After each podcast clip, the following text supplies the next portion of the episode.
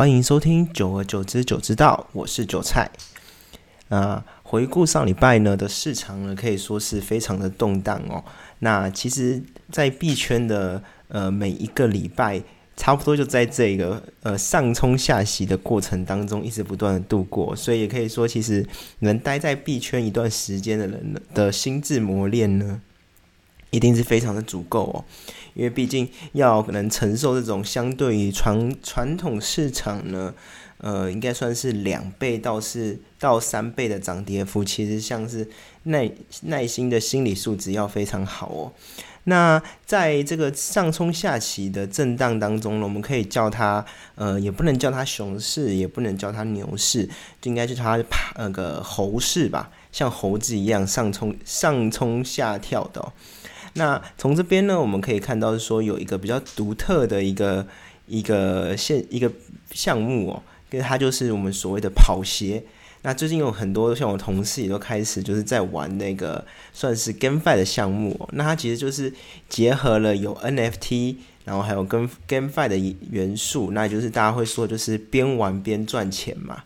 那其实像这种呃项目啊。也就是说，这种 GameFi 其实大家通常最担心的就是会怕进入那个代币经济的的死亡螺旋哦。那这个是什么意思？这意思就是说，今天它一定是有一种游戏中的代币，它呃是可以被我们玩游戏所生产出来的。举个例子来讲，就像是我们以前那个玩 RO 会有所谓的 R 币，那玩那个风之谷。我们会有所谓的封闭嘛？那我记得那种小时候啊，就是可能自己可能能力不足，你没办法买到里面一个很好的虚拟宝物，那你就会干嘛？你可能就会，我可能就会拜托拜托自己的爸爸妈妈，那么帮你去当个台币战士，或者是充值一下那个 gas 点数，或者是。那个用月卡，岩头叫的月卡，在游戏中不能那么明目张胆，大家都把它叫月饼，就是用月饼去换里面所谓的 R 币这样子。那其实就是呃换到来 GameFi 的话，其实就等于说就是把这件事情就是给就是合理化了，也就是说呃由官方来接手了。你在游戏里面所赚到的这个 GMT 代币，或者是说就是我想有个叫 GST 吧，GST 代币。那你赚到了，你就可以直接在官方的平台，你就可以换成就是它的真金白银哦。那通常这种这种现象呢，就像是我们刚刚讲的游戏的比喻嘛。那还记得那种 RO 伺服器刚创的时候，那个币值的比例呢，可能是呃一块钱台币可能比呃一万块 R 币啊，对不对？那可能再过伺服器创完之后，再过了一个月。两个月、三个月，它可能就开始下币值就开始有跌幅了嘛，也就变成说，你一块钱台币可能可以换到一百万的 R 币，或者是两百万、三百万的 R 币这样子。所以，其实，在游戏的代币模型当中，其实他们也是最怕，就是遇到这个状况，就是当我们后面要去接盘的人呢变少的时候，那。这个代币呢的产出跟供给呢，他们就会失衡。那今天这个币价就可能会下跌。但是在目前为止，其实我们可以看到，就是啊，呃，GMT 还是一直不停的在一个飙涨当中的一个状态。那它的这个游戏的代币呢，就是一直在涨。其实有一句话说的很好，就是所谓的拉盘即是正义哦，就是呃，不管别人再怎么唱衰它，不管你在跟韭菜们在讲这个到底是。这到底是什么庞氏骗局啊？资金盘什么之类的都没关系，这东西只要能够上涨，可并且可以换换出呃你的 ETH 或是 USDC 或是 Solana 都好，那这样这个东西就是在韭菜心目中它就是正义，那自然而然就会有很多人去玩。特别是像这个项目的话，呃，据我所知，它有跟一些比较大型的。像是阿迪达斯或者是一些其他的运动厂牌，他们去做合作，那但是反而就会让韭菜们就是觉得，哎，这个东西好像真的有搞头哎。但，我们在这边必须要重申一次，就是我们现在讲的所有的项目也好，或者是呃提到的币种都不构成任何的投资建议，那我们就只是单纯来探讨一下这个现象哦。好。那其实，在这种这种应该这样讲，就是呃猴市当中啊，其实我们常常会看到一些这种让人为眼睛为之一亮的这种项目，诶，就突然就觉得我们之前讲过的嘛，就像是散户就觉得好像看到了这个呃猴市当中呢的一个浮木，觉得诶，好像这个东西可以让我穿越牛熊，穿越猴市，可以一路把它暴涨到上去哦。但是这边还是呃呈现的建议就是，我们还是要做好我们的停利哦。那其实有些人会觉得停利这件事情非常难做，但是其实这个并不会那么难做的一个原因点，其实是在于说，就是如果你真的不知道该怎么做停利，你可以做一件事情，就是我们所谓的就是要做 trading stop。那什么叫做 trading stop 呢？trading stop 其实你就可以把它想成就是，呃，今天如果我设定好一个价，我可能买在一百块价位，那可能我预期它会上涨超过一百二十块。那赚超呃涨超过一百二十块之后呢，我就觉得我不能让我的获利回吐回去，因为一百涨到一百二，我已经赚二十趴了嘛。那这个时候呢，我就可以在一百二的这个价格，我设一个触发价，我把它设定回撤十趴的那个呃。回撤价，那我就会去止盈它。意思是什么？意思就是今天如果从一百涨到一百二，从一百二回撤十趴，就是跌到一百零八的时候，我就会自动卖出它。那如果它今天涨到一百五了，最高价到一百五了，那它回撤十趴就是到。一百三十五的时候，那我就会把它卖出它。那这样能保证的是，我是不是最少最少我就会赚一百到一百零八块这个价差嘛？那有没有机会？它今天回撤如果都在十趴以内的话，那我就可以一直报这种币种一路往上。那我就觉得这是一种就是我比较符合就是呃一般人比较容易有可能赚钱的方法，那就是试着想办法的去放大自己的好运哦。怎么叫做放大自己的好运？没有说我们在这个猴市、熊市、牛市当中都好，我们不可以去寻找一些我们觉得有机会可以暴赚的标的。那我们选到了一个可能，诶，真的运气不错，我可能买入之后它就开始上涨的标的的时候，那我们这时候就要想尽办法把我们这个运气放大，也就是说，我要把它赚到翻过去拿回来。那这种时候呢，你使用这种 trading stop 的策略就很适合，因为你可以让自己有比较大的耐受程度，一路让它报到可能涨到一百到两百到三百到四百这种涨幅。但是为了不要让自己的本金受损哦，所以我们这时候如果有设一个碰到指定价格之后的回撤价会自动帮我们止盈的时候，那就是一个。还蛮不错的一个选择哦。好，那讲完了这个呃 M NFT 的这个跑鞋的这个这个项目之后，其实我们可以再更更深层的思考一个问题。其实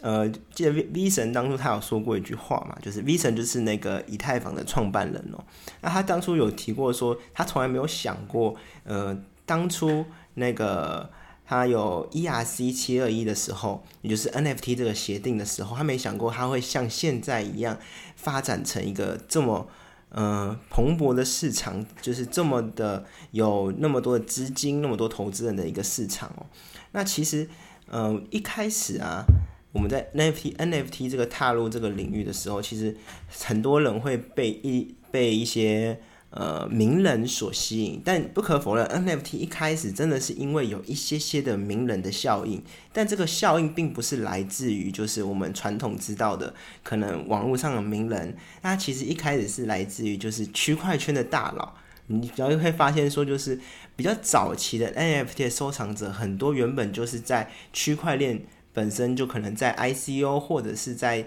普通代币就是今呃还在炒币的那个阶段就已经非常有名的一些人哦。那到了 NFT 的这个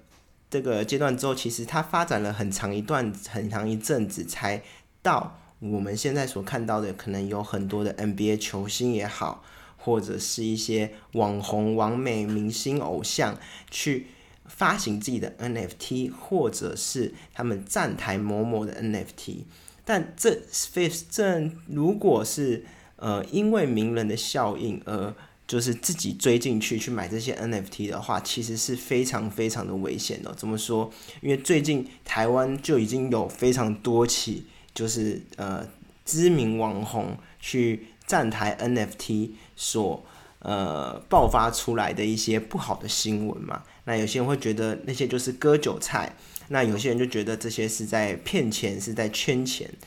但是依在依照我的观点，其实我觉得，嗯，并没有，只要你是自己自己。没有人拿，没有人抓着你的手去买那个东西的。尽管是有人在说服你去买那个东西也好，但只要那个人没有拿拿着拿着枪，拿着你的账号去盗用你的账号去买那个 NFT，我觉得各位一定都要对自己的选择负责哦。其实虽然我讨厌。网红带货的这个现象，但是其实我们每个人其实都要为自己的投资做好负责，就是所谓的 do your own research。当然，不管别人说这个项目说的多好，说这个项目一定会赚钱，怎么样子都好，但是在这个 Web 三的世界，也就是在这个区块链的世界，是。没有所谓的一个固定的法律去约束每个人的，那你唯一能做的事情就是你要管好你自己的钱，你要靠你自己的认知，并不能别人说什么你就去买什么，你要靠你自己的认知，真的觉得这个项目是有机会、有潜力的，你再去投入它。我觉得有一句话说的很好，他是说真金不怕火炼。只有火大才看得出来谁是真的黄金，因为我们都知道嘛，在电影里面演过，有没有？有些人会那个你要验它到底是不是纯金，真的是黄金的。有些人可能会拿用牙齿咬一下，看一下这个黄金够不够硬。那有些人会拿什么？他会把黄金拿去火里面烧嘛，因为。真正的黄金是不怕你这个火来烧的，它并不会烧进去就整个化掉。所以有的时候我们是在看市场上面的任何项目的时候，其实我们要尽量的撇除 formal 这个原则，那选择自己觉得有潜力的项目。当然我知道这个非常难。那有几个我觉得比较好的判别的一个点就是呢，如果以 NFT 来讲的话，我觉得第一个就是你们要看的是。呃，现在这个社群 Discord 群里面的经营的状况，那这个状况并不是说 Discord 群的人数越多越好，因为其实我看过非常多的 Discord 群的人数可能是破十万、二十万的，但其实大部分都是机器人去刷出来的，反而是那种呃人数可能是在四万到五万的，那里面聊天的人潮很多，那聊天的内容呢，不会是那些所谓的什么 formal。或者是所谓的什么叫，就是大家赶快去买啊，然后大家一起 delist，把它不要挂单，然后让地板价冲起来这种言论，就是我发觉只要越注重于那个价格地板价的社群啊，其实最后的发展其实都不会到非常好。这也讲给一个例子，就是当初我在买那个 Azuki 的时候。啊，Zuki 那个时候他的，我记得他是合拍嘛，合拍从一一开始，然后会一路降，降到最低，记得好像是零点五一。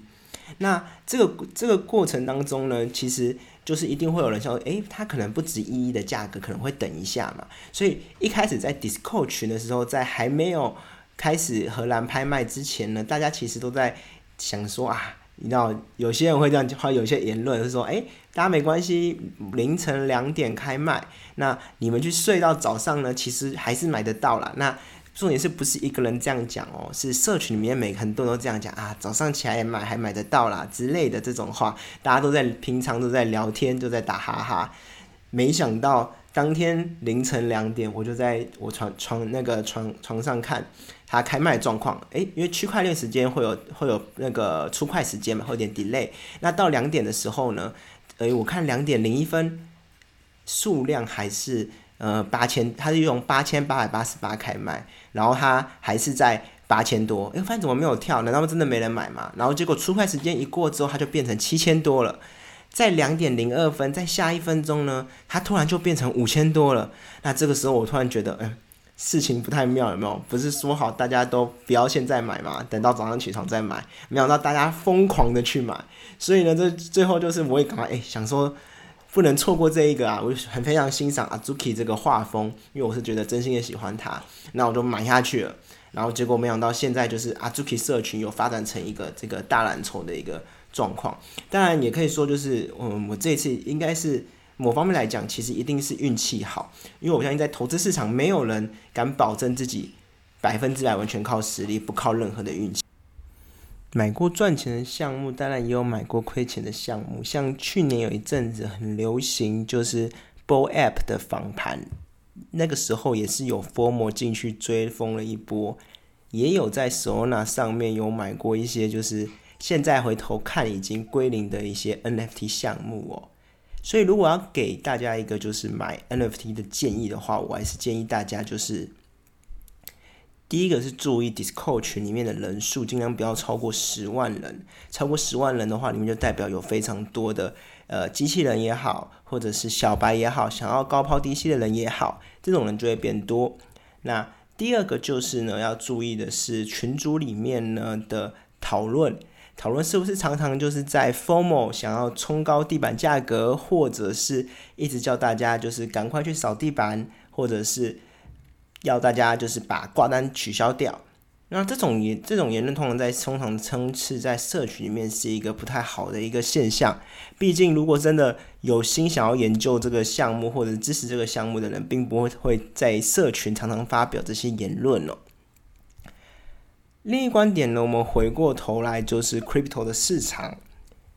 在呃这个。月呢的公布的核心物价指数呢，又比上一个月来讲又更高。那我们也看到每个月的核心物价指数呢，一直在不停的升高。换个角度来想，我们可以看到，就是我们的通膨一直不断的在加剧。通膨是什么？就是说，今天就算我的钱只是放在手上，可是物价在上涨，相对来讲，我的购买力就变弱了嘛。所以说。呃，以我自己生活中最感同身受的一个案例，就是我们公司对面的便当店呢，从原本它每一项便当品项都是低于一百块，只有一项高于一百，现在调成每一项都高于一百，没有低于一百的，那就可以很明显的感受到现在通膨的一个压力。看到我们的比特币身上来讲的话，比特币它上一次讲过的它的稀缺性、流动性跟它的一个。嗯，可方便携带的特性呢，就是一个非常好的抗通膨的一个产品。但是，但是我们可以观察到，说现在比特币的的走势跟美股呢的正相关比率是高达零点九四 percent。也就是说，今天美股大盘只要走得好，比特币大盘就走得好。这样子其实已经有点不太像是一般我们传统看比特币可能会觉得它是一个避险资产。避险资产是什么？就是说，今天它可能诶，股市下跌的时候，它可能可以反而往反方向上涨，甚至是说它不跟股市呢走一个完全就是像这种零点九四的相关比例是什么意思呢？就很像是说，今天美股只要只要涨，它就一定涨；跌呢，它就一定跌。那是非常大概率同时就是一起发生的事情。所以回过头来讲呢，如果比特币呢，它要像以前一样达到一个就是大家会说的一个资产配置的一个角度来看的话，就当然是希望说，今天如果它跟美股、比特币、虚拟货币市场都是一起涨的，那我是不是选择其中一个买就好了？那这样子它就失去了资产配置的一个很重要的一个一个一个特点哦，就是说可以帮我分散风险。所以说我们现在只能就是静观其变，是说等待就是。我觉得最好的一个状况就是，当比特币跟美股再度又脱钩了之后，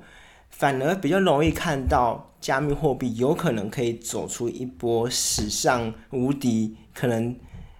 比之前还要再更大的一波牛市哦。这这不是不可能的，因为现在其实加密货币的市场还是非常的小。尽管是我周遭身边的人有接触到加密货币的人，其实大部分的人都还停留在说这只是一个呃，可能是诈骗啊，或者是一个呃庞氏骗局，或者是觉得你你怎么去玩那么危险的东西？但我觉得这是一个算是投资的鄙视链啦。也就是该怎么讲？就是呃，周周遭常常会遇到一些朋友，就是会觉得说，就是诶，买房的人就会怎样看不起纯股的人嘛。那纯股的人就会怎么样？看不起炒股的。那炒股的现在呢，又找到一个人可以编了，有没有？就是找哎，你这个